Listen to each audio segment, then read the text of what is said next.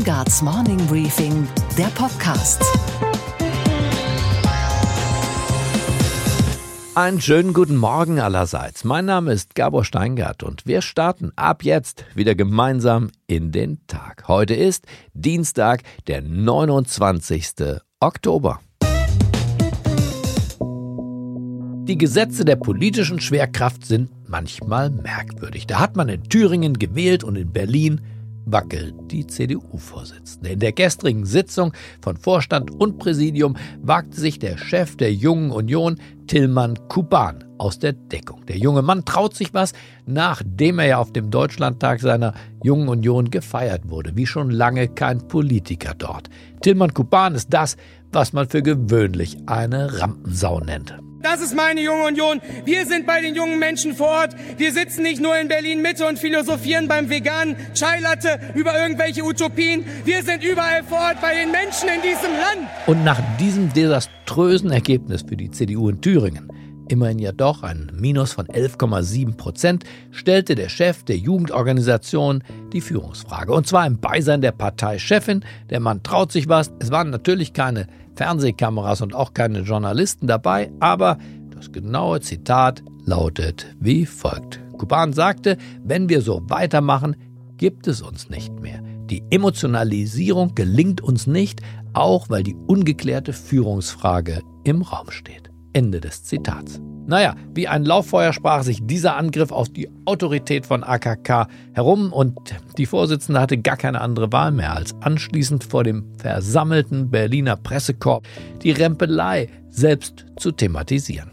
Ja, wie Sie alle ja im Live-Ticker mitverfolgen konnten, ist im Bundesvorstand auch vom Vorsitzenden der Jungen Union die Führungsfrage gestellt worden. Ich habe darauf hingewiesen, dass ich mich äh, letztes Jahr am Parteitag um den Parteivorsitz beworben habe. Eine Möglichkeit, die allen offen gestanden hat. Unverkennbar ist Annegret Kramp-Karrenbauer also unter Druck geraten. Die Selbstsicherheit jedenfalls, die sie noch am Parteitag im vergangenen Dezember in Hamburg ausstrahlte, die ist dahin. Ich habe auch darauf hingewiesen, dass genau diese Situation jetzt im Moment von allen ein Höchstmaß an Verantwortung ähm, verlangt. Ich bin dieser Verantwortung in dieser Debatte bisher gerecht geworden und alle anderen müssen sich entscheiden, ob sie dieser Verantwortung auch gerecht werden wollen. Und wer immer meint, die Frage müsse jetzt in diesem Herbst entschieden werden, der hat auf dem Bundesparteitag dazu die Gelegenheit. Auch Friedrich Merz, ihr Rivale, hatte auf seine Art, das heißt deutlich diplomatischer und mehr gentlemanlike, ein paar Anmerkungen zum Wahlergebnis. Auf Twitter schrieb er noch am Wahlabend, das Ergebnis von Thüringen kann die CDU nicht mehr ignorieren oder einfach aussitzen. Und im ZDF legte er tags drauf nochmal nach, damit auch jeder verstand. Er meint nicht nur die Parteivorsitzende, sondern er zielt auch auf die Frau an der Spitze der Regierung. Annegret Kamm-Karrenbauer ist nicht die einzige, die hier im äh, Mittelpunkt der Kritik zu stehen hat, sondern es gibt auch andere und das gesamte Erscheinungsbild der deutschen Bundesregierung ist einfach grottenschlecht und daran muss sich etwas ändern. Vielleicht sollte sich die CDU in diesen schwierigen Stunden an den Alten, an Konrad Adenauer erinnern. Von ihm stammt der Spruch, jede Partei ist für das Volk da und nicht für sich selbst.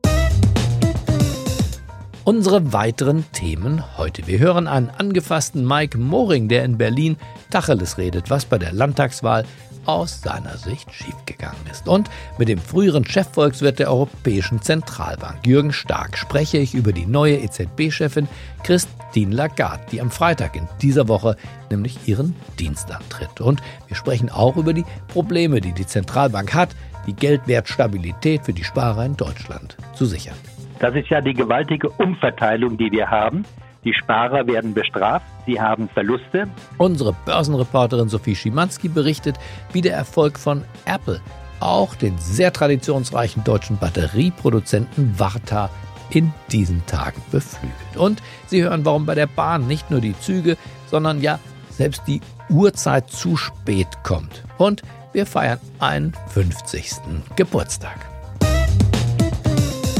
Am Freitag nun ist es soweit, Christine Lagarde tritt ihren Job als neue Präsidentin der EZB an. Und diesem Amtsantritt schaut man ja in Kreisen ja, der deutschen Sparer, der deutschen Politiker, aber vor allem in Kreisen der Notenbanker, nicht nur in Deutschland, auch in Frankreich und den Niederlanden mit wirklich großer Sorge entgegen. Denn die Null- und Negativzinspolitik wurde verlängert, die Anleiheaufkaufprogramme wurden auf viele Jahre noch vor ihrem Start verlängert. Erst kürzlich haben namhafte Autoren aus den genannten Ländern ein Memorandum gemeinsam verfasst, in dem sie ihrer Sorge sehr deutlich Ausdruck verleihen.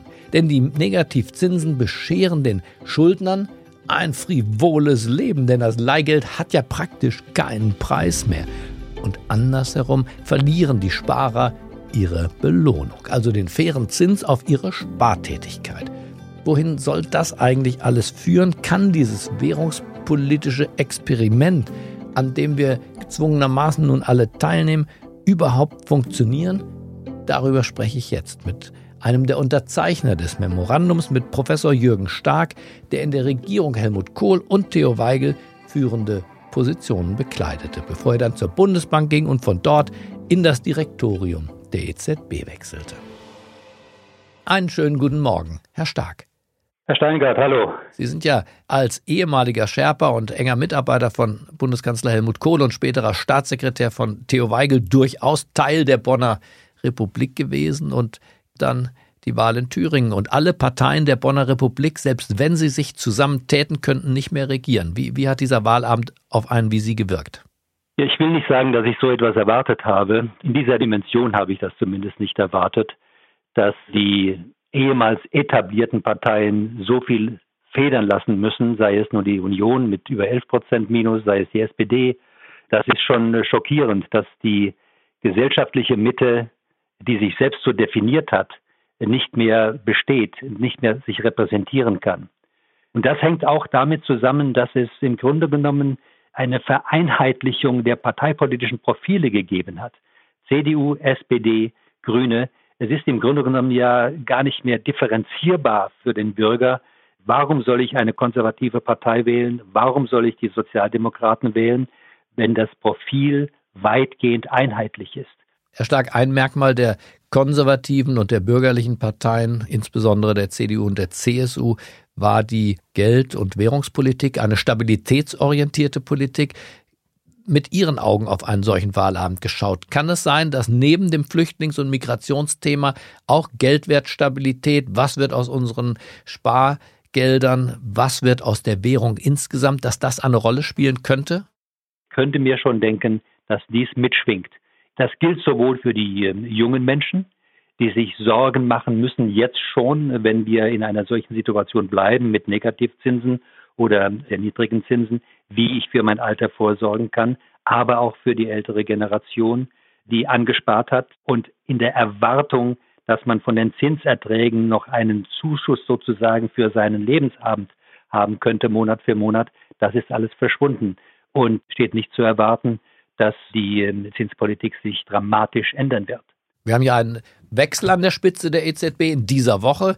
Frau Christine Lagarde aus Frankreich wird übernehmen von Mario Draghi. Erwarten Sie, dass mit diesem Wechsel an der Spitze, mit dem Wechsel der Personen und damit auch des Türschildes ein Wechsel der Politik einhergeht? Nun, in einer der letzten geldpolitischen Sitzungen unter Leitung von Mario Draghi sind ja weitere Festlegungen erfolgt, die bis in das Jahr 2024 hineinreichen. Insoweit gibt es eine Vorfestlegung auch für Frau Lagarde über die nächsten fünf Jahre. Sie hat zwar angekündigt, die Strategie überprüfen zu wollen und vielleicht auch das, was man als Ziel der Geldpolitik verfolgt, wie man Preisstabilität definiert, aber das wird nicht sofort irgendwie seinen Niederschlag finden, sondern das wird sicherlich Zeit brauchen. Sie schreiben zusammen mit Kollegen, und zwar nicht nur aus Deutschland, mit Notenbankern aus verschiedensten europäischen Ländern, dass sie vor einer weitgehenden Zombifizierung der Wirtschaft warnen möchten. Was genau kann man sich unter einer Zombifizierung unserer Wirtschaft vorstellen? Zombifizierung, Beispiel Japan, Unternehmen, die Walking Dead sind, die also mehr oder weniger nur noch künstlich am Leben erhalten werden, indem sie Kredite erhalten, deren Zinslast sie eigentlich gar nicht mehr tragen können. Auch Italien bekommt ja zu wirklich vorteilhaften Zinssätzen mittlerweile seine Staatsschulden refinanziert. Das ermuntert doch Unternehmen und auch Staaten dazu, in die Vollen zu gehen, oder? Das ist exakt richtig. Und wir haben schon ein gewaltiges Problem mit der Staatsverschuldung. Das gilt nicht nur für den Euroraum, Das gilt auch für andere Länder wie für die Vereinigten Staaten. Es gilt aber auch für Unternehmen. Wir haben die höchste globale Verschuldung in Friedenszeiten. Und das ist sicherlich mitbefördert worden, ganz erheblich mitbefördert worden durch eine Nullzinspolitik oder Negativzinspolitik in Europa durch die EZB und insbesondere auch durch den Ankauf von Staatspapieren. Die Zinsen zeigen nicht mehr die Risiken an. Und deshalb können Länder, die hochverschuldet sind, sich sogar mit negativen Zinsen verschulden. Aber als Sie und Ihre Kollegen damals die Verträge zur Installation der Europäischen Zentralbank verhandelt haben, da hieß es immer, das Ganze wird mindestens so stabil sein wie die Deutsche Bundesbank. Und es gab doch einen berühmten Paragraphen, der die Finanzierung von Staatshaushalten expressis verbis ausgeschlossen hat. Was ist daraus geworden? Ja, wir haben klare Festlegungen im Vertrag, dass die Finanzierung von Staatshaushalten durch die Zentralbank äh, verboten ist. Das hat man so weit eingeengt, dass man sagt, die Zentralbank darf nicht direkt am Tag der Emission solche Staatspapiere kaufen, sondern am Sekundärmarkt. Rein rechtlich kann man so argumentieren, aber die ökonomische Wirkung eines solchen Ankaufs von Staatspapieren ist natürlich die, dass Zinsen künstlich gedrückt werden und die EZB selbst sagt in ihren Untersuchungen, dass die langfristigen Zinsen mindestens um einen Prozentpunkt gedrückt worden sind durch das Ankaufsprogramm. Und insgesamt haben sich in der Zwischenzeit Ersparnisse, Zinsersparnisse ergeben, die 1,4 Billionen Euro für den Euroraum ausmachen. 1,4 Billionen und davon sind es etwa 360 bis 370 Milliarden Ersparnisse für Deutschland. Das ist ja die gewaltige Umverteilung, die wir haben. Die Sparer werden bestraft, sie haben Verluste in einer ähnlichen Größenordnung von etwa 360 Milliarden Euro. Wenn man zugrunde legt, die Zinsstrukturen, die wir hatten im Jahr 2007 und was sich seitdem, seit 2008 getan hat, mit dem deutlichen Rückgang der Zinsstrukturkurve insgesamt, diese Differenz, dann kommt man auf diesen Betrag. Wo führt das hin? Was wäre Ihre Prognose, wo diese Art Geldpolitik in zehn Jahren landet? Wir haben klare Übertreibungen bei den Vermögenspreisen, sei es Immobilien, sei es die Aktienmärkte oder die Blase bei den Anleihemärkten infolge des Kaufs von Staatspapieren. Also irgendwann werden diese Übertreibungen korrigiert werden müssen. Und die große Gefahr dabei ist, dass diese Korrektur abrupt erfolgt und dass diese abrupte Korrektur in eine noch tiefere Krise führt, als wir das 2008, 2009 gesehen haben. Ist es denkbar, dass tatsächlich apokalyptische Fantasien, die von einem Währungsschnitt in einer Lebzeit, die wir noch erleben würden, ausgehen, realistisch sind? Ich will nicht von einem Währungsschnitt sprechen, sondern für einige Länder wird es durchaus kritisch sein, den heutigen Schuldenstand so weiterzufahren oder weiter zu erhöhen. Dann wird es unweigerlich zu einer Korrektur kommen und diese Korrektur kann nur darin bestehen, dass es eine Umschuldung gibt oder die Zahlungsunfähigkeit von Ländern, die zu hoch verschuldet sind. Das heißt, diejenigen, die dann äh, investiert haben in bestimmte Anleihen bestimmter Länder, die werden darunter leiden und dann gehören die Zentralbanken auch dazu. Die werden dann erhebliche Verluste zu realisieren haben. Und gerade im amerikanischen Raum sind viele Experten nicht ganz so religiös überzeugt wie wir in Europa, dass der Euro erstens eine tolle Idee war und b, dass er auch historisch seine Standfestigkeit bewahren kann. Was wäre Ihre Prognose? Ich bin skeptischer geworden und das hat mich auch in einen Konflikt mit meinem früheren Minister gebracht, um das mal deutlich zu sagen, ja. weil ich enttäuscht bin von dem, was aus der Währungsunion geworden ist dann darf man auch noch einmal daran erinnern, dass 2010 als man Griechenland gerettet hat im äh, Mai 2010 und man die Währungsunion umgebaut hat, Madame Lagarde gesagt hat, wir haben es geschafft, innerhalb von 24 Stunden das gesamte Konzept von Maastricht auf den Kopf zu stellen. Also sie war begeistert von der damaligen Entscheidung, dass man andere Maßnahmen ergriffen hat, die letztlich zum Bailout, zum Herauspauken Griechenlands und anderer Länder geführt hat. Natürlich bin ich enttäuscht, ein Stück frustriert. Und ich hätte die Krise, durch die wir gegangen sind seit 2010, gerne auch so im Ergebnis gesehen, dass man daraus lernt und dann vielleicht bestimmte Fehler äh, korrigiert. Man hätte diesen Schnitt durchaus machen können. Und im Jahr 2015 war man kurz davor auf der Ebene der Finanzminister. Dann wurde man aber von den Staats- und Regierungschefs ausgebremst. Wolfgang Schäuble war ja ganz überzeugt davon schon, dass der Ausschluss Griechenlands sogar auch im griechischen Interesse besser sei und für den Euro allemal, konnte sich aber am Ende bei Angela Merkel nicht durchsetzen. Er hatte eine Mehrheit der Finanzminister hinter sich in der Eurogruppe, aber ja. es gab ein Versprechen des damaligen französischen Staatspräsidenten gegenüber der griechischen Regierung, wir werden alles tun, um Griechenland drin zu halten. Und dem hat die Bundeskanzlerin sich dann letztlich auch angeschlossen, dieser Position. Aber dann müsste das Bundesverfassungsgericht doch einschreiten. Auch hier möchte ich Frau Lagarde wieder zitieren, die einmal in einer Sitzung in Brüssel gedroht hat, wenn sie noch einmal das Wort Bundesverfassungsgericht hört, würde sie den Raum verlassen. Also das Rechtsverständnis und letztendlich die Risiken, die mit, dem, mit der Politik der EZB verbunden sind, sei es die Aufblähung der Bilanzen oder auf der anderen Seite die Targetsalden, all das wird letztendlich, wenn es zu einer großen Krise kommt, sich niederschlagen bei dem deutschen oder europäischen Steuerzahler. Und insoweit ist es völlig gerechtfertigt, wenn hier Parlamentarier und Bürger das Bundesverfassungsgericht anrufen und sagen, es gibt hier Risiken, über die muss das Parlament mit entscheiden. Das ist einzigartig in Europa. Nur wir haben diesen Weg in Richtung Bundesverfassungsgericht. In anderen Ländern gibt es diese Diskussion überhaupt nicht. Und das ist etwas, was Herrn Draghi ja immer wieder geärgert hat, dass er eigentlich hier eine Politik mit dem Verständnis der deutschen Öffentlichkeit machen wollte, aber in der deutschen Öffentlichkeit nie angekommen ist mit seiner Politik. Sagen Sie noch mal abschließend, Herr Stark, was macht einer wie Sie eigentlich mit seinem Ersparten? Wollen Sie uns das noch verraten? Ja, ganz einfach. Ich habe das in Mecklenburg-Vorpommern investiert. In Betongeld? Ja, ja, ja. Und äh, von, von hier aus telefonieren wir gerade miteinander. In ein Ferienhaus haben Sie das investiert? So ist es. Oder ein Schloss, gar ein Wasserschloss in Mecklenburg-Vorpommern? Nein, nein, nein, nein, nein, nein, nein, nein, nein, nein. Ich will ja noch etwas davon haben. Und wenn man ein Herrenhaus oder ein Schloss kaufen würde, dann würde nichts mehr dafür übrig bleiben, was die Renovierung und Restaurierung verschlingen würde.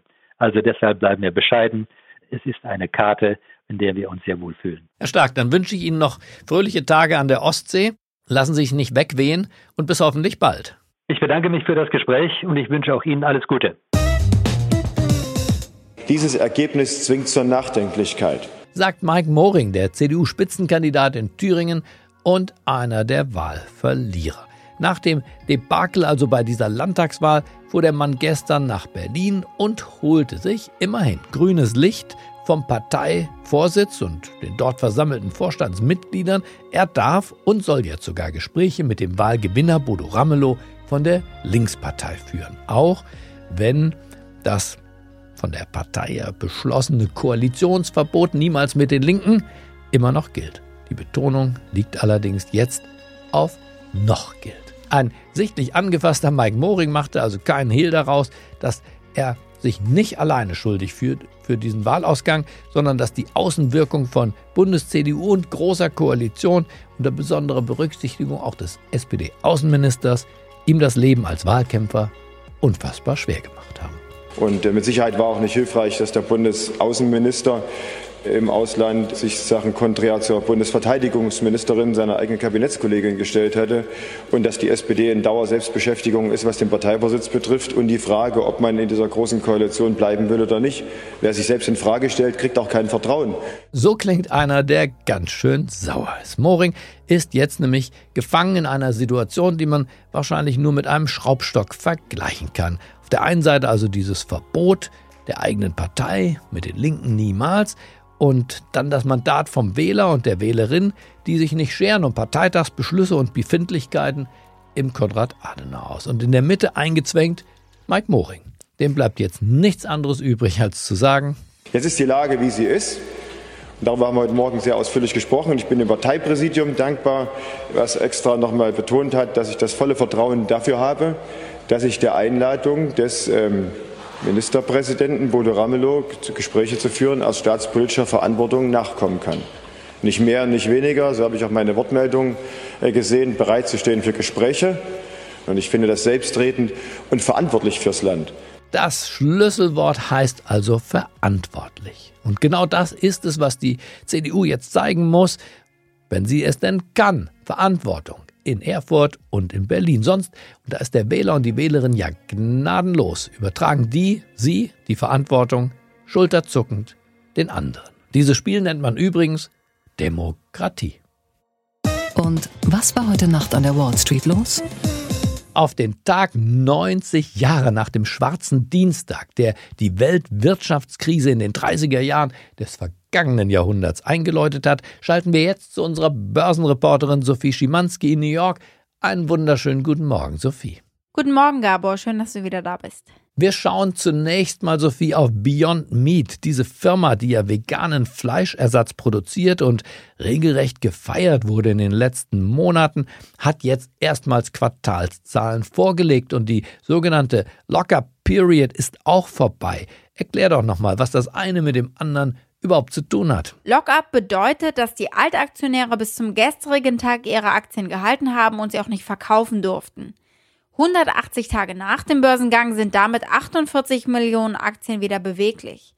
Spannend ist jetzt natürlich, ob einige Venture Capital Firmen sich dazu entschließen, diese Aktien loszuwerden, solange sie damit noch Gewinn machen können. Der Kurs der Aktie lag gestern bei Marktschluss bei 105 Dollar und damit deutlich im Plus.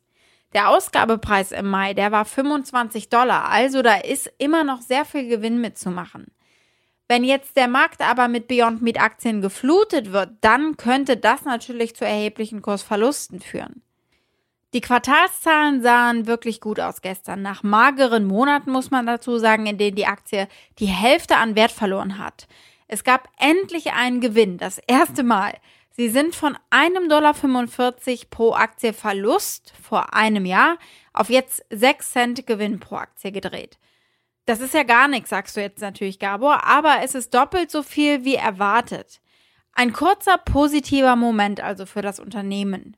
Kurz wirklich. Denn alles in allem sind es schwierige Zeiten für Beyond Meat und sie müssen sich einer immer größeren Konkurrenz natürlich stellen. Sophie, dann lass uns doch jetzt noch über Apple sprechen. Und zwar nicht über die Quartalszahlen, die kommen ja erst übermorgen, sondern über ein Geschäft von Apple, von dem insbesondere der deutsche Batteriehersteller Warta so außerordentlich profitiert. Ja, Apple hält ja die Namen vieler Zulieferer geheim und Warta hat auch jetzt nicht öffentlich erklärt, dass sie mit Apple zusammenarbeiten.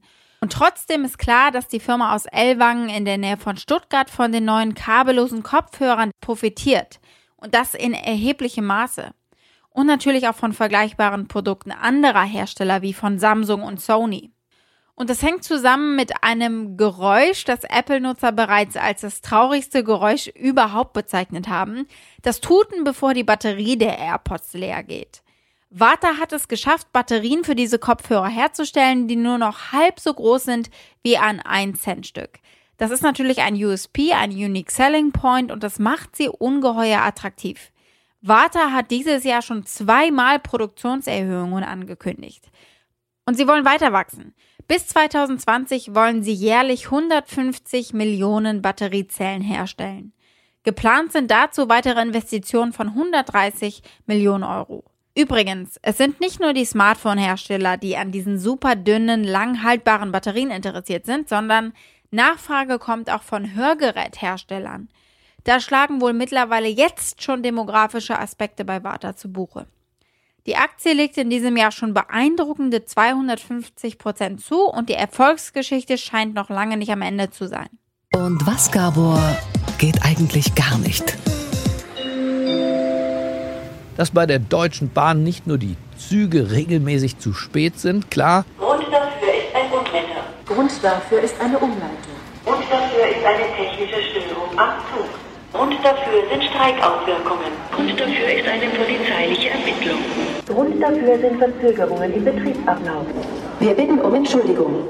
Bei der Bahn klappt selbst die Zeitumstellung nicht. Die Zeit kommt zu spät. Ganz Deutschland hat die Uhr am Sonntag um eine Stunde zurückgestellt. Nur am Münchner Hauptbahnhof wurde die Bahn von der Winterzeit irgendwie überrascht. Eigentlich werden die rund 120.000 Uhren der Bahn automatisch umgestellt. Aber irgendwas ist in der bayerischen Landeshauptstadt schiefgelaufen. Das hatte die kuriose Folge, dass dem Anschein nach alle Züge eine Stunde zu spät waren. Aufregung darüber gab es bei den Reisenden im Übrigen nicht, denn eine Stunde Verspätung, das weiß jedes Kind in Deutschland, gilt doch noch gar nicht als Verspätung, sondern allenfalls als kleine Verzögerung. Okay, Gabor. Und was hat dich heute Morgen wirklich überrascht? dass das Internet heute bereits seinen 50. Geburtstag feiert. Donnerwetter. Auf den Tag genau, und zwar im Jahr 1969, wurden zwei verschiedene Computermodelle so miteinander verbunden, dass sie über eine weite Entfernung eine Nachricht austauschen konnten. Na, dieser ja eigentlich revolutionäre Durchbruch wurde damals allerdings von einem anderen, deutlich spannenderen Menschheitsereignis überschattet, um nicht zu sagen überstrahlt, denn im selben Jahr landete der Mensch erstmals auf dem Mond. Two, one, zero, all engine running. Das war der Durchbruch und zwar für die Raumfahrt. Das Internet musste noch warten, und zwar bis Mitte der 90er Jahre. Erst dann kam der Durchbruch mit dem massentauglichen World Wide Web. Und im ZDF kamen damals Fragen auf wie diese. Ähm, würde es denn sich jetzt für mich lohnen, äh, mir Zugang zum Internet zu verschaffen? Was, was findet man denn da überhaupt? E-Mail ist eine der Sachen, die es im Internet gibt. Das ist die Möglichkeit, persönliche Briefe per Computer und Leitung dann äh, auszutauschen. Das geht erstens schnell und ist zweitens preiswerter als ein Fax oder ein Brief. Das World Wide Web ist der bekannteste Begriff. Das sind diese bunten Bilder, die man immer so sieht. Das Internet hat mächtig Glück, dass es kein Mensch ist. 50. Geburtstag ist für eine neue Technologie noch gar gar kein Alter. Insofern feiern wir heute eine Art Kindergeburtstag.